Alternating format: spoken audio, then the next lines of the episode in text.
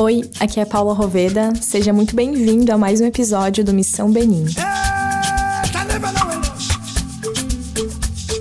Estar em um novo cenário, em uma nova cultura, é algo que me traz para a presença. O desejo pelo desconhecido, por aquilo que parece ser tão diferente do que eu estou habituada, me deixava atenta. Prestando atenção em cada nuance, cada detalhe, cada som, cheiro, cores. Esse estado de presença faz com que eu me sinta realmente viva.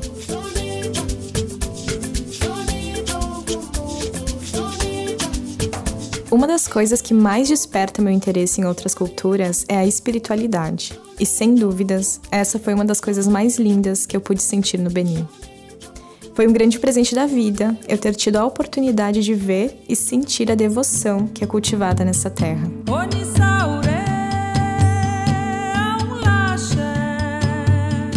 Tivemos um domingo de folga durante a nossa missão e nesse dia fomos conhecer mais sobre a história da ancestralidade de Benin, que está tão profundamente conectada com a nossa, do Brasil.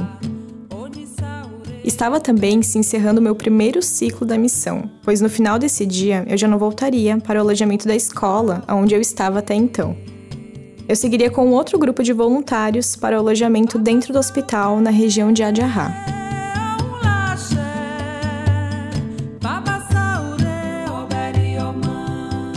Fomos a Oidá, cidade que foi a segunda mais importante do antigo reino de Daomé, onde hoje é localizado o Benin. O porto da cidade de Oidá foi a principal porta de saída de escravizados da África Ocidental após terem percorrido inúmeros caminhos pelo interior do continente até aquela região atlântica. Os prisioneiros ficavam na fortaleza de São João Batista de Ajudá, erguida pelos portugueses, do porto saíam africanos escravizados que eram trocados principalmente pelo tabaco vindo da Bahia, principal moeda de troca por escravizados ao longo da costa ocidental africana. Areia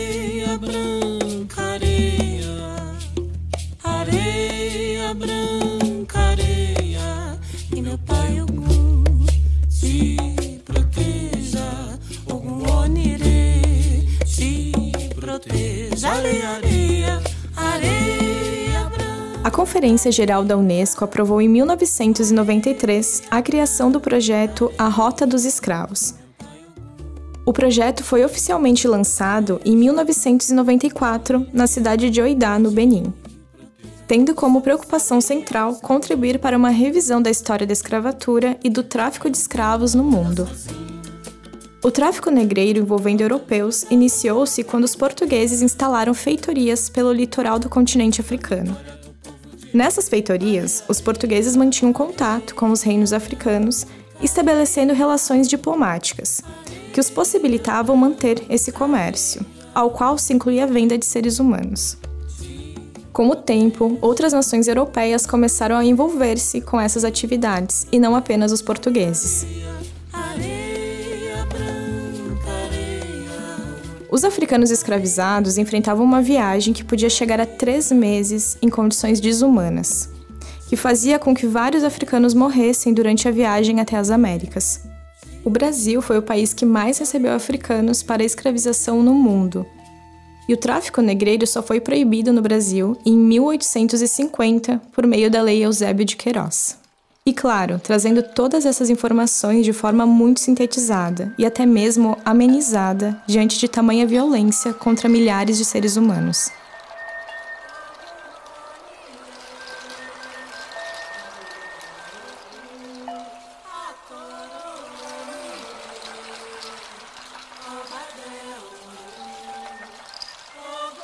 A rota dos escravos na cidade de Oidá segue por uma estrada de chão do centro até a praia, onde ficava o pier dos navios negreiros, onde hoje está o monumento do Portão do Não Retorno, que simboliza a passagem pela qual os africanos escravizados já não voltariam à sua terra natal. O arco é acompanhado por quatro colunas decoradas com desenhos que representam escravos nus de joelhos.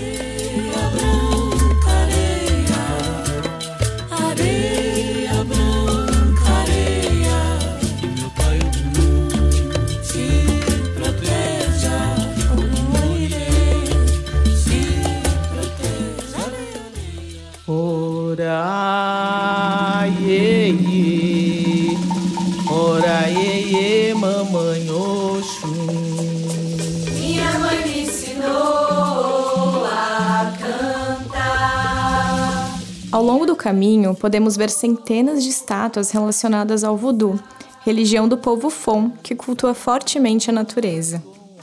E falando em espiritualidade, uma rica herança ancestral que permanece até hoje em nosso país são as religiões que vieram para o Brasil através dos africanos escravizados. Foram diferentes povos, de diversas etnias, durante mais de três séculos de escravização. No céu, um raio, céu.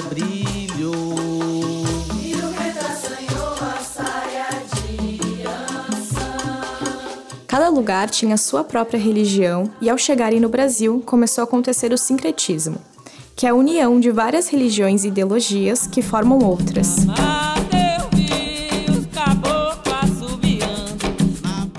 Quando chegavam ao Brasil, não podiam manifestar a sua espiritualidade. Dessa forma, passaram a cultuar suas divindades e seguir seus costumes religiosos secretamente. Foi assim que nasceram as religiões afro-brasileiras. Entre elas, as mais conhecidas hoje são o candomblé e a umbanda. Oi, abra matoxós pra eu passar. Na noite escura declareia. Nesse dia, eu conheci o Templo de Piton, um templo voodoo que cultua a serpente Piton. Esse templo é também um santuário para essas serpentes. Na frente do templo havia uma linda árvore de baobá gigante e centenária, símbolo do continente africano.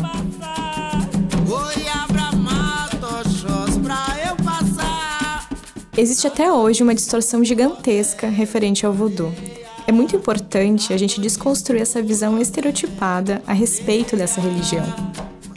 O voodoo é uma religião muito antiga, onde sua tradição é baseada no culto à natureza e aos espíritos ancestrais. Um dos significados da palavra voodoo na língua fon é o de divindade, que seriam os orixás como conhecemos no Brasil.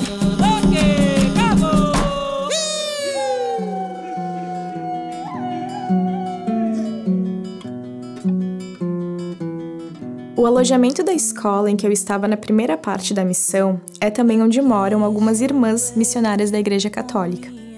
Elas iam para a missa todos os dias, bem cedo pela manhã, em uma igreja que ficava próxima do local em que estávamos.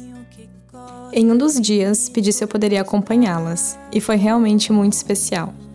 Entre os sermões do padre, que conduzia a missa na língua fon, haviam cantos de rezo com tambores e danças, diferente de qualquer outra cerimônia cristã que eu já tenha presenciado.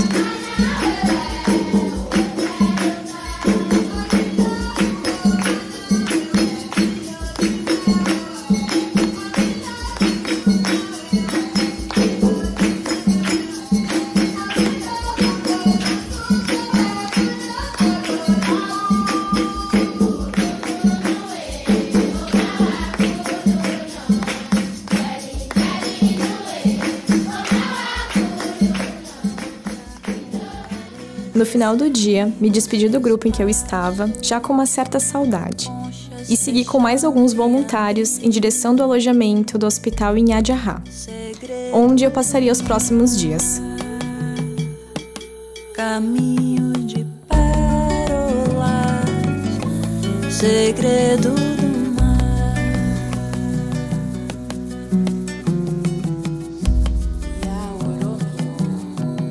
No próximo episódio, seguimos com a nossa missão.